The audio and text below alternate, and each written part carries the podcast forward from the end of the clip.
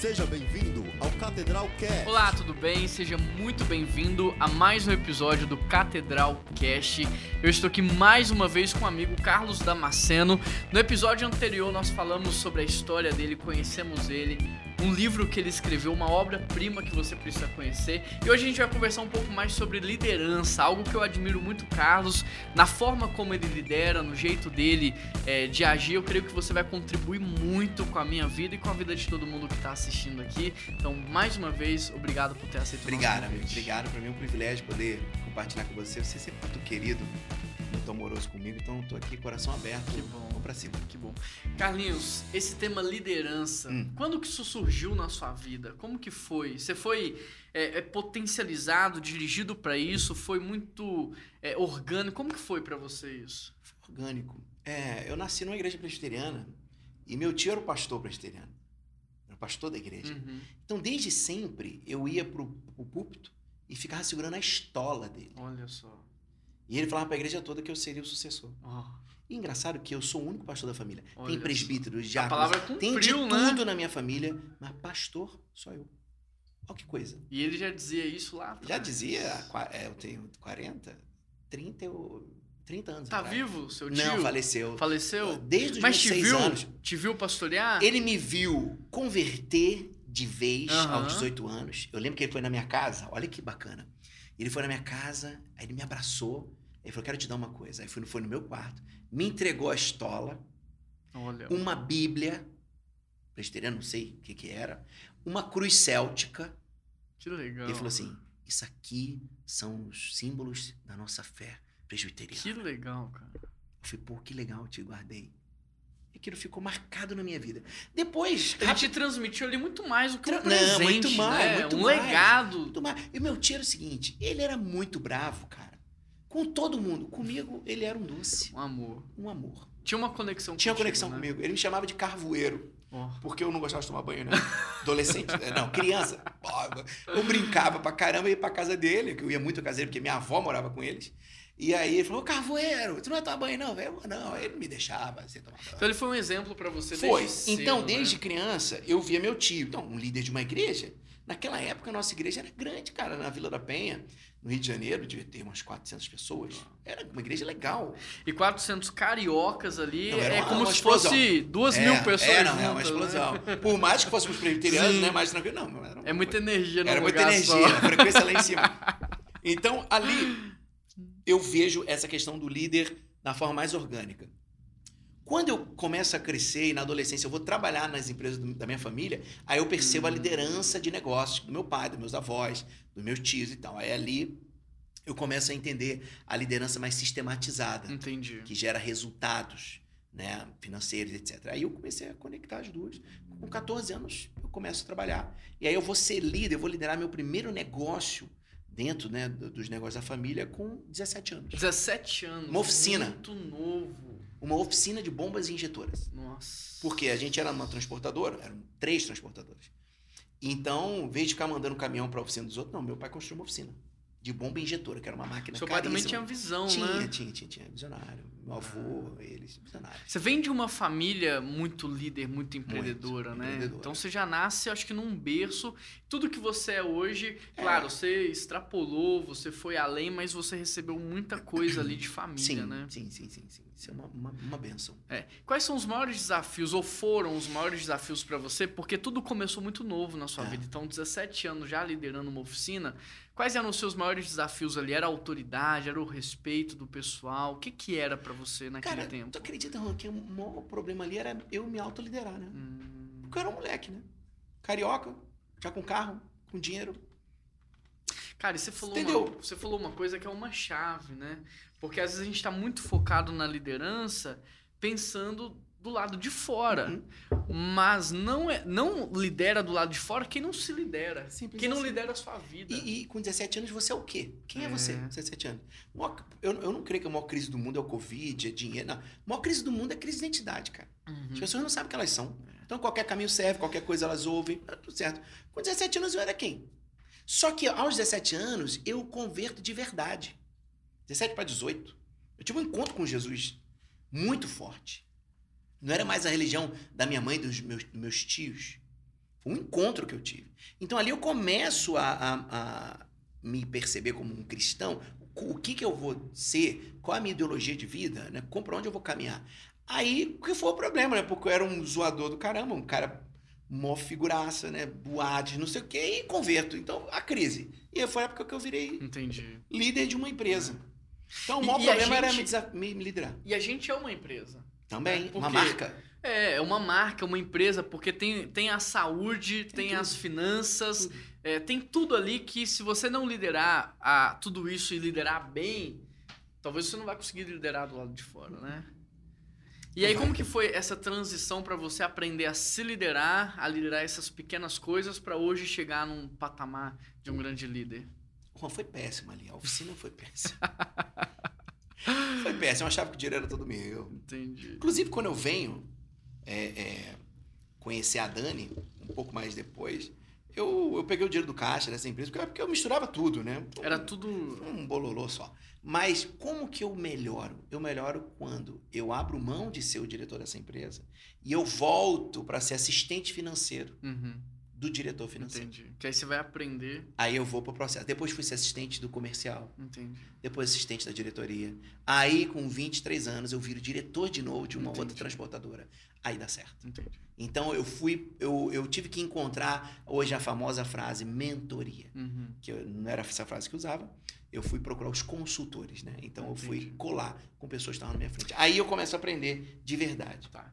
Comentamos um pouco agora sobre liderança. Ah. Como que você definiria essa palavra, liderança? Porque muita gente tem medo É, dessa é, palavra, é. né? Eu vejo hoje muitas pessoas assim, ah, mas eu não quero ser líder. Não, eu te ajudo, mas eu não quero liderar, tá? Então, existe um peso nessa palavra. Eu não sei se as pessoas entendem bem o que é liderar. Eu também tenho certeza que não. Eu acho que as pessoas não sabem quem elas Uhum. são, primeiro. Depois elas não entendem o que é liderar.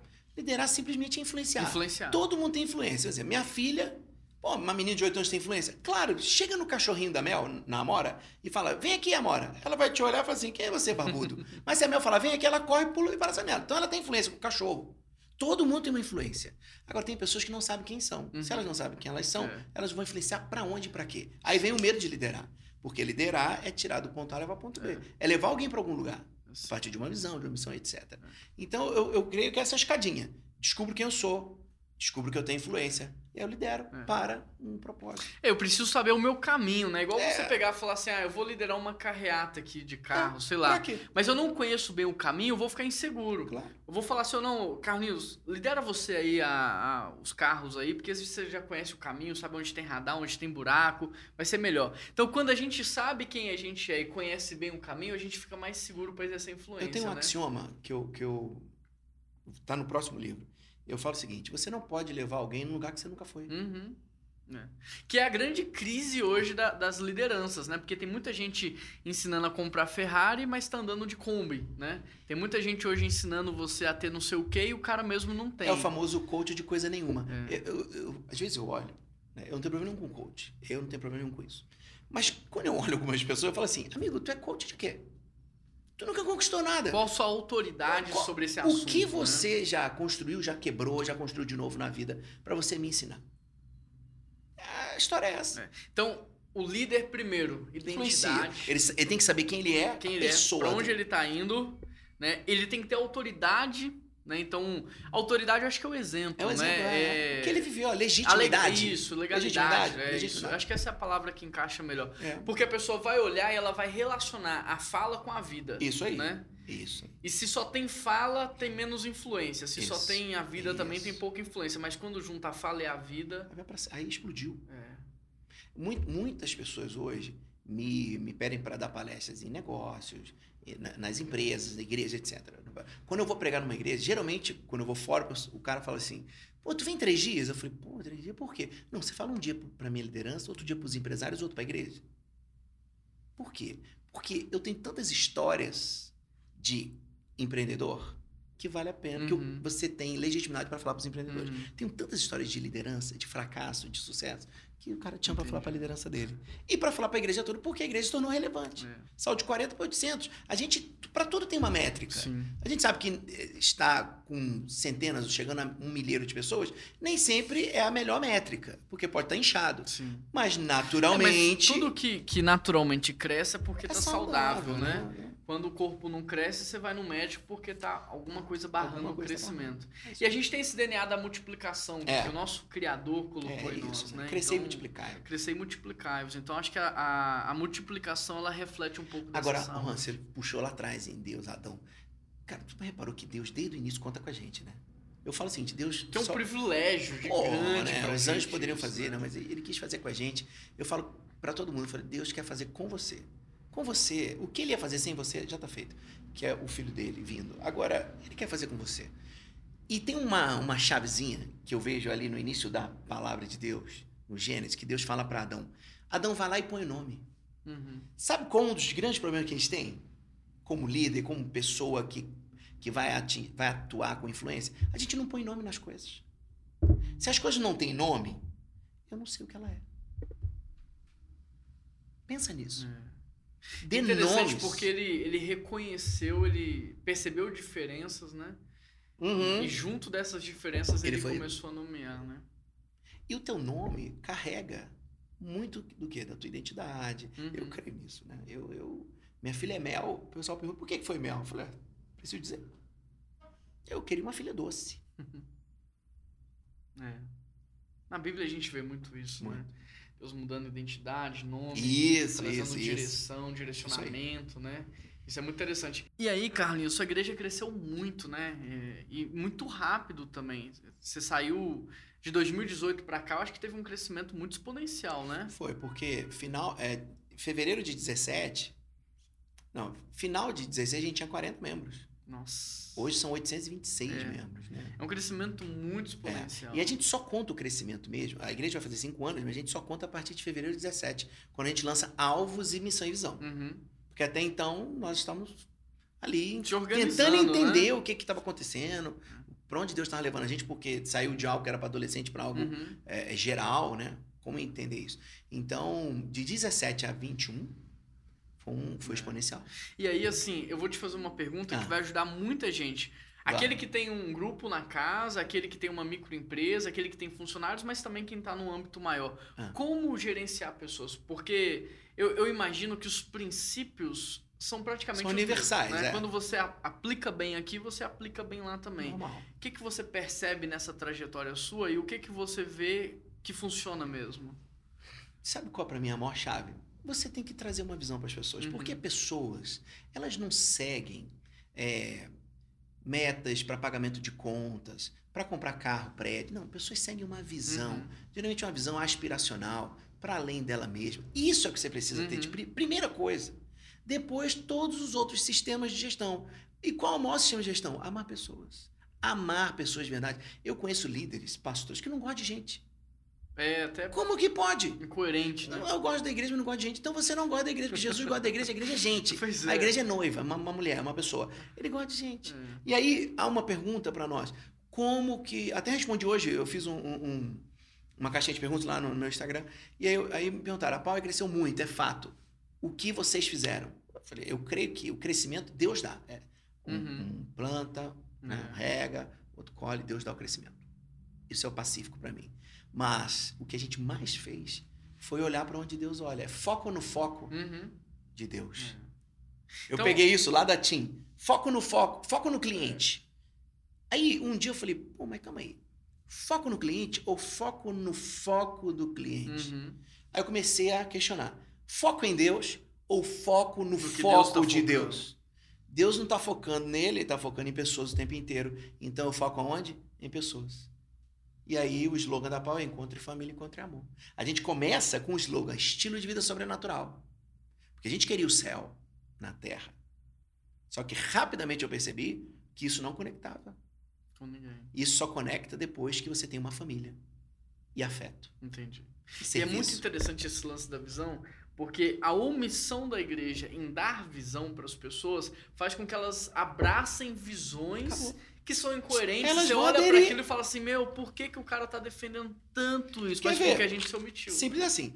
É, a gente tá numa série agora, na, eu tô ministrando, ministrando uma série chamada Caminhos para a Realeza. E nós estamos transicionando realmente a Power de uma igreja que era muito pastoral e evangelística para uma igreja que vai continuar pastoral e evangelística, mas ela vai subir para um apostólico. O que, que é isso? O apóstolo, ele era um nome de um cara de Roma que ia para algum lugar implantar a cultura romana. Uhum. Então, o apostólico é o quê? Aquele que implanta a cultura. Eu posso reclamar do STF? Eu posso reclamar da, da- do marxismo cultural que tem no Brasil? Não posso reclamar. Uhum. A gente se omitiu. É, a gente A se visão escondeu, né? cristã protestante, principalmente a protestante. Porque quem veio revolucionar a Europa, o mundo ocidental, foi a visão protestante. Começa com Lutero, depois vem para Calvino, essa galera toda. Né? A gente deixou isso para lá. É. A gente deixou a excelência na mão daquilo, daquele que não conhece a Deus. Mas lá atrás, não. O suíço, né, quando Calvino vai para a Suíça, ele fala: não, o meu trabalho é divino. Então tem que ser. O relógio é o melhor relógio. Qual é o melhor relógio de hoje? Suíço. O chocolate tem que ser o Excelência, melhor. Né? Qual é o melhor chocolate? O suíço. Isso veio da onde? Da igreja cristã, evangélica, Interessante protestante. que até a base da formação dos Estados Unidos ali, Toda. a influência cristã na base dos Estados Unidos, fez com que de fato eles se tornassem um país referência durante muitos anos. E tudo que você vê lá é muito excelente, né? Simples. Mas é uma influência cristã, né? É cristã e, se a gente for mais profunda, ah, dos puritanos, né, cara? Os caras presbiterianos, não sei o que, que sai lá da Inglaterra e vai lá fundar os É. Estados Unidos. Então, nós é, fomos omissos. É. E aí, nessa série da realeza, muitos estão me perguntando, cara, o que, que é isso ser realeza? Eu falei, é só a gente ser o posto avançado do nosso reino aqui. Uhum. Então a gente traz o nosso reino para cá. Vem o teu reino. Seja feita a tua vontade. A gente esqueceu disso. É, mas qual é a cultura do reino? Qual é a cultura do né? reino? É uma bagunça ou é limpeza? É organização? Né? Então, eu vejo muito isso num aglomerado, por exemplo, Aham. quando, quando alguém se converte lá, né? A casa da O pessoa. que que é aglomerar? um- uma vila, Comunidade. uma Ah, tá, tá, tá, tá. comunidade, a casa da pessoa destoa, Destoa. das outras. Por quê? Não tem lá uma TV de 70 polegadas? Não Não, importa. tem. Mas tá, tá Mas a realeza chegou. você sentar no chão e não É se isso. sujar. É isso. A minha família, parte de mãe, vem todas do aglomerado. Lá no Rio chama favela. Mas vamos, aglomerar, vamos falar do aglomerado. Então, é todos aglomerados. todo mundo da favela. Todo mundo veio da favela. Vieram pobres do interior de Minas, todo mundo da favela, da Pavuna. Cara, eu amava ir pra casa das minhas tias. E pelo lado do meu pai, minha avó morava numa mansão né, do governador que só tem a casa dela na rua. Não. Tu já viu isso? Uma rua que tem só uma casa? É a casa da minha avó. Lá no topo do Jardim Guanabara. Que era, já foi o melhor bairro do Rio de Janeiro. Que é ali na Ilha do Governador. É, e, e onde eu amava ficar? Na casa das tias lá? Por que será? Porque o reino tava lá. É, a cultura do reino. É outra coisa. É outra coisa. Na minha família, pai de pai tem suicida. Eu falei, pai de pai nunca teve nada disso. Olha só. É. E é interessante porque a gente não só se omitiu, como a gente deixou. A, a gente fala tanto da cultura do reino, mas a gente deixou a cultura do reino é, é, para lá e a É. gente abraçou outras culturas. Por É. exemplo, ambientes irresistíveis, excelência em tudo que a gente faz. A igreja, durante muito tempo, foi muito excelente nisso, mas ultimamente parece que a gente demonizou isso, né? Não, isso não é de Deus. A gente não precisa investir em ambientes, em preparar lugares, né? Tá louco. E é um absurdo, Um isso, porque absurdo. aonde o reino de Deus tá, aquilo ali tem que ser Tem que excelente. ser. Os maiores artistas do Brasil, onde eles aprenderam a cantar? A maioria Na na, na, no igreja. coral da igreja. Na igreja. E o que, que a gente fez? A gente Os não soube também, né? encaminhar essas pessoas para ser referência, né? A gente simplesmente soltou, Mas sabe por quê? abandonou. Porque a gente decidiu ter uma cultura e uma liderança religiosa. E religião é uma droga, cara. Literalmente uma droga. Agora, uma cultura de reino é maravilhoso. É. Porque tudo é o teu reino. Você não faz mais aquela dicotomia do Uhum. sagrado e do profano. É. Não tem mais. Cara, eu não sou duas pessoas. Eu não sou o pastor, ou o bispo e o empreendedor. Não, eu sou o Carlos. Uhum. E dentro do Carlos tem tudo isso. É. E quem governa o Carlos? Uma coisa no centro, chamada Deus, e as outras coisas emanam desse centro para os outros, eh, os outros, eh, as outras áreas da minha vida. Nós temos que resgatar isso. Isso só vem com líder. Uhum. Por isso que a minha igreja, a gente tem um slogan: cada membro um líder. Aonde? Onde você estiver. Uhum. Onde você estiver, Seja influência. seja um líder. Como? A partir da cultura É. cristã, a partir da cultura do teu reino. É interessante porque quando a gente começa a viver essa cultura toda, né?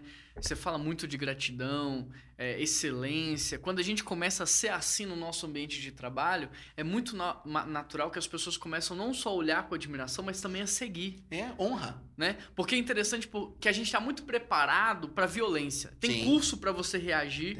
As pessoas andam com duas carteiras no carro, uma para elas, uma pro ladrão, dois celulares. A gente aprendeu isso aqui com o Paulinho num dos podcasts. Dois celulares, um velhinho e um novo. As pessoas estão muito preparadas para tudo que é ruim, mas elas não estão preparadas para receber tudo que é bom. E aí eu te pergunto, isso é uma mentalidade de escassez do inferno. É. Não tem nada a ver com o céu, não tem nada a ver com a abundância. Você se prepara para o pior o tempo todo. Aí quando Deus vem com algo poderoso, você fala assim: ah, será que é de Deus? Não, tô achando que o diabo tá querendo me enganar. Cara, essa é, é- esse, essa é a maior pregação que tem na Power Church, é isso, sabia? Eu trabalho isso demais, porque eu decidi que a gente ia como igreja. Essa mudança de Essa mentalidade. mudança. A, Power, a pregação da Power, ela é, É. Uma, uma metanoia. Porque padrão de pensamento governa. Emoções, comportamento, né? acabou. É, padrão de pensamento vai modelar o comportamento É e o comportamento vai gerar habitação espiritual. Então, Simples assim. Hoje, quando o diabo quer fazer alguma coisa, o que, que ele usa? Ele usa filme, ele usa novela, Isso. ele usa Por os quê? meios de comunicação. Porque isso entra na nossa emoção, É. arromba o nosso peito e ele vai lá e põe padrão a de cultura. pensamento. Põe a é. cultura. Aí a gente não, a gente não pode fazer um- uma celebração.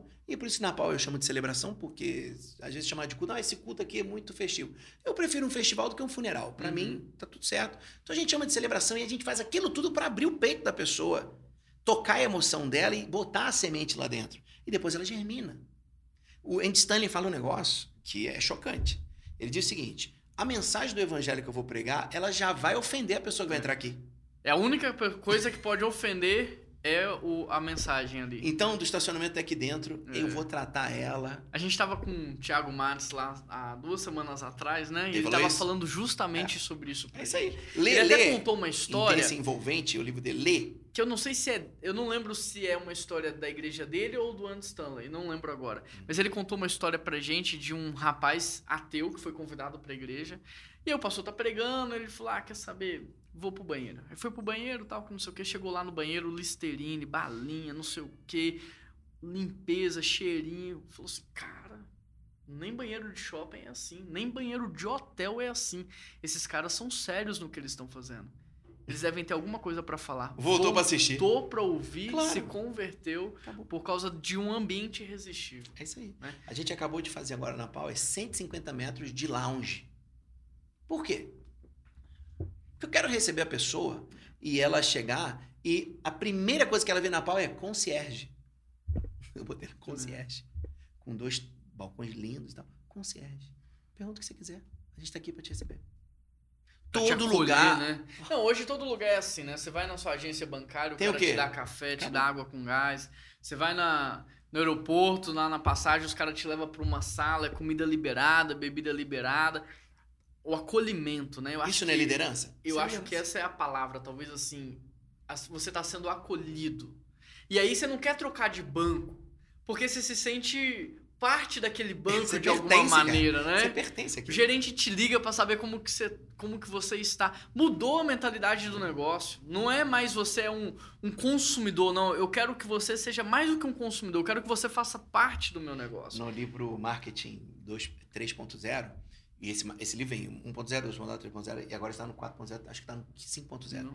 Fala muito essa história. O 1.0 é, eu tenho um produto, compra aqui, só tenho esse. É esse com a tampa vermelha, com transparente. Só tem esse, você compra. É do Cot- Kotler, não? Philip Kotler. É. Depois ele vem e fala assim, olha, eh, eu quero te ouvir. Aí começa o saque. Serviço de atendimento ao consumidor, o pessoal acha. A evolução. Você sabe o que que é o saque? Não. O saque é uma estratégia de marketing.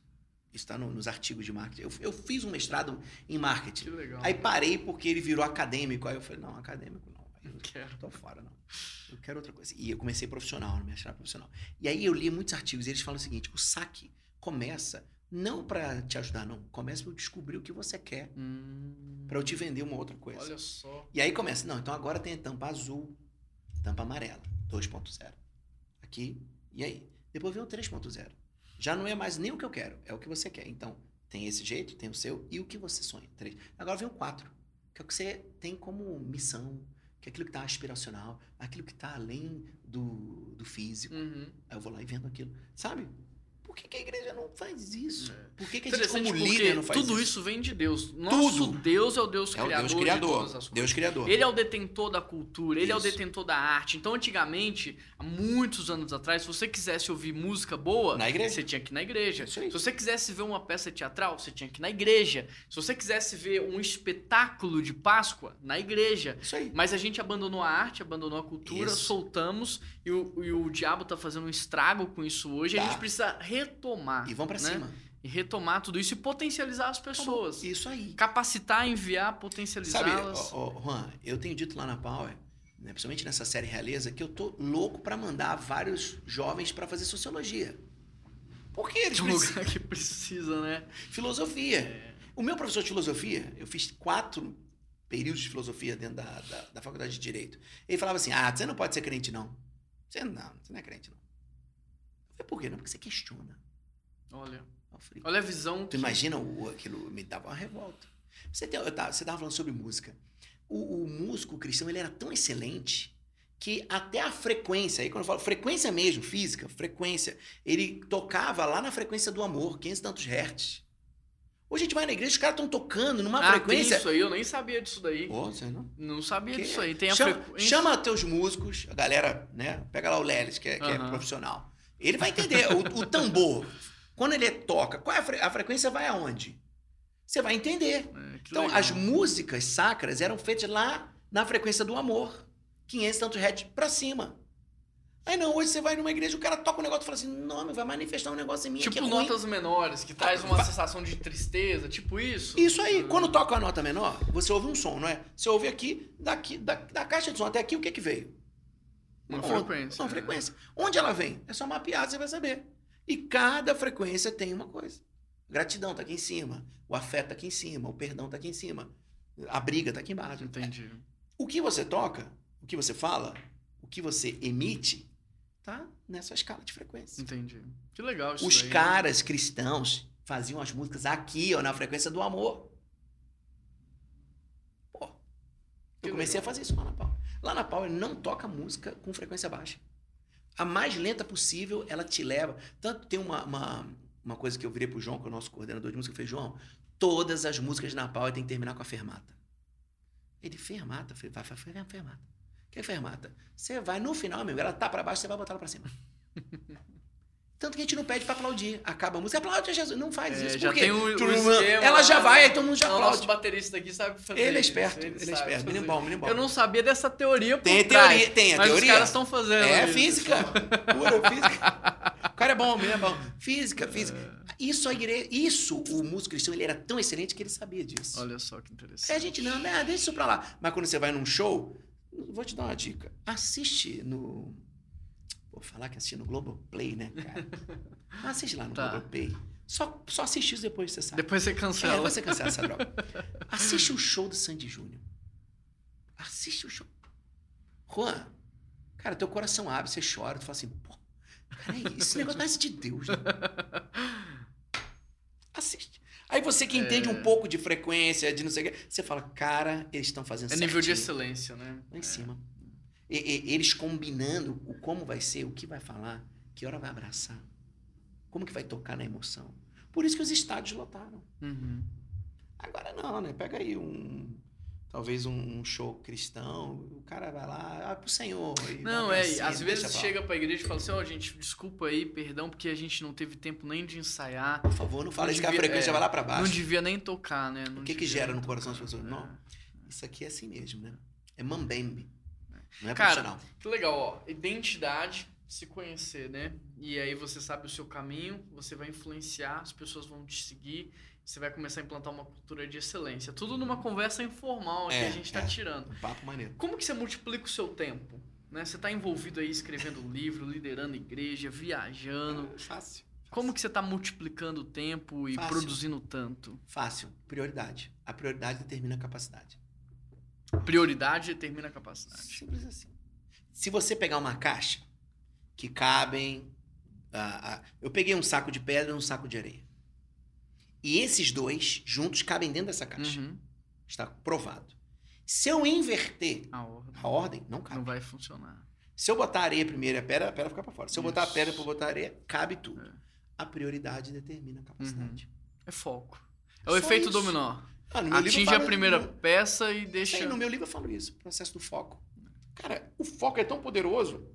Se eu mirar muito uma luva, pega fogo. Uhum. Mas senão a folha fica amarelada. Então, é muito simples. As pessoas me perguntam, cara, tu faz muita coisa. Eu falei, não, eu faço só as coisas que eu tenho prioridade. E não faço nada que não é prioridade na minha vida. Não Como- visito pessoas que não, não, não vou, é, que eu vou perder tempo. Aham. Não, não tenho tempo para essas pessoas. Não gasto o meu tempo pensando, porque eu penso no que eu penso. Eu fico pensando no que, que eu tô pensando, o que, que eu tá me dando, o que, que tá gastando minha cabeça. É energia, né? Ener- é muita energia, energia. energia, Pensamento é muita energia. energia. Energia, energia. Física, de novo. né? Então, eu vou parametrizando essas coisas. Tem, tem assuntos, cara. Vou dar um exemplo. Eu sou o bispo da igreja. Imagina a igreja de quase mil pessoas, as, de- as demandas. Uhum. Cara, tem gente que vai falar coisa comigo que eu olho e falo assim, desculpa, não tem nada a ver com isso. Eu saio assim. Por quê? Aquilo vai me ocupar. Uhum. Eu não vou me deixar roubar por algo que não é minha prioridade. E hoje as pessoas lidam bem com isso? Elas entenderam ou Ah, ainda estão naquele processo do Não. choque de, Não. de não, aprender não, porque a gente começou com 40, né? Então todo mundo nasceu com a gente. na cultura, De né? 40 para 800 e tantos, é, nasceram com a gente. Uhum. Então tá muito simples. Quem mais tem problema é o pessoal do início ainda. Uhum. Assim, quem, quem ainda não conseguiu é, entender aonde a gente está fluindo, né? Só que aí já não tem nem tanto acesso mais. Uma vez eu vi uma história, eu não sei quem contou, não me lembro, mas é, os ratos no avião. Não sei se você conhece essa história. Não. É, o piloto precisa decolar o avião e o avião tá cheio de rato. O que, que ele precisa fazer? Ele precisa primeiro matar os ratos ou ele decola o avião? E aí, na época, eu até respondi, não, vai matar os, mata os ratos depois você decola o avião. Aí a pessoa foi falou assim, não, no alto decola avião, o não. avião porque a pressurização do ar vai Mata- matar os mata ratos, rato, né? mata rato. E às vezes a gente fica muito tempo, a gente perde muito tempo resolvendo questões para decolar É o isso aí. E o avião não decola nunca. Mas às vezes se a gente decolar já resolve as coisas todas, né? É Então você mirou um foco, você escolheu algumas áreas na sua vida que vão ter efeito cascata nas outras. Por exemplo, você não consegue atender mil pessoas, Não. né? Então você foca lá, talvez assim, na pregação, no ensino, e no, no ensino, às vezes, você consegue responder muitas dúvidas, muitas perguntas ali. Eu uso as redes sociais, eu uso todo esse sistema. As caixinhas de perguntas. Eu ali. resolvo, eu resolvo um montão de coisas que eu seria demandado pelas redes sociais. Uhum. né? Por ter minha imagem, pelo meu livro. Um dia um rapaz virou bem e falou assim, bispo, cara, eu queria muito que o senhor me mentoreasse. Eu peguei meu livro e falei, toma aqui. Lê aí. Quando você terminar, a gente conversa. Por quê? Tá aqui, cara. Tá pronto. R$ 39,90. Uhum. Paga lá. Tá de graça. Pô, né? de graça. Eu, eu- ó, eu gastei uma vida toda pra, É. pra escrever isso. Não, eu sofri pra é- caramba. Quebrei, reconstruí. E, e- e você pode aprender isso de graça. E tem vários tipos de mentoria, né? Tem um mentor que de fato você vai sentar com ele, Claro. vai viver com ele. Claro. Tem aqueles que você vai ser mentoreado lendo o que ele escreve, Uhum. outros você vai ouvir. Tem mentores que você vai ser mentoreado e o cara nem nunca vai saber seu nome, mas nada impede de você ser mentoreado, né?